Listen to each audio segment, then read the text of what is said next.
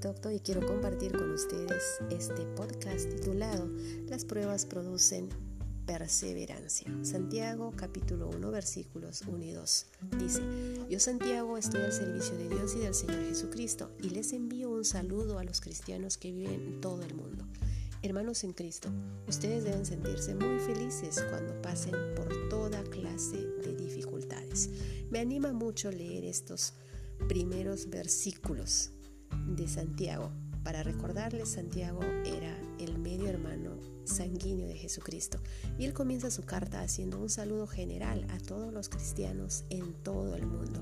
Luego nos dice que no nos acongojemos o desesperemos con lo que nos pase a diario, sino más bien que estos son momentos para que reflexionemos.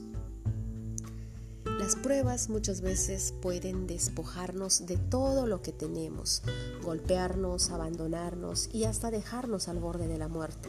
Quizás alguna vez te sentiste cansado y desmoralizado por un momento difícil que no podías imaginar su fin. Y en estos momentos en los que estamos viviendo, cada día es difícil.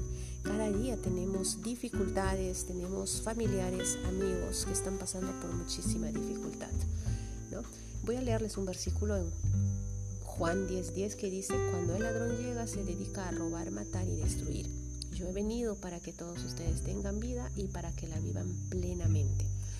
Entonces ustedes dirán, ¿por qué hoy en día estamos pasando por tantas dificultades? Pues hoy en día Satanás está suelto y por lo mismo su trabajo principal es robar todo lo que es tuyo. Esto puede incluir tu seguridad, tu salud, tu dignidad, tus sueños, tus amigos.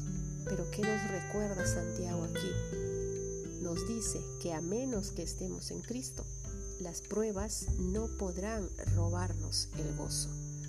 Las pruebas, al contrario, van a reafirmar más nuestra fe.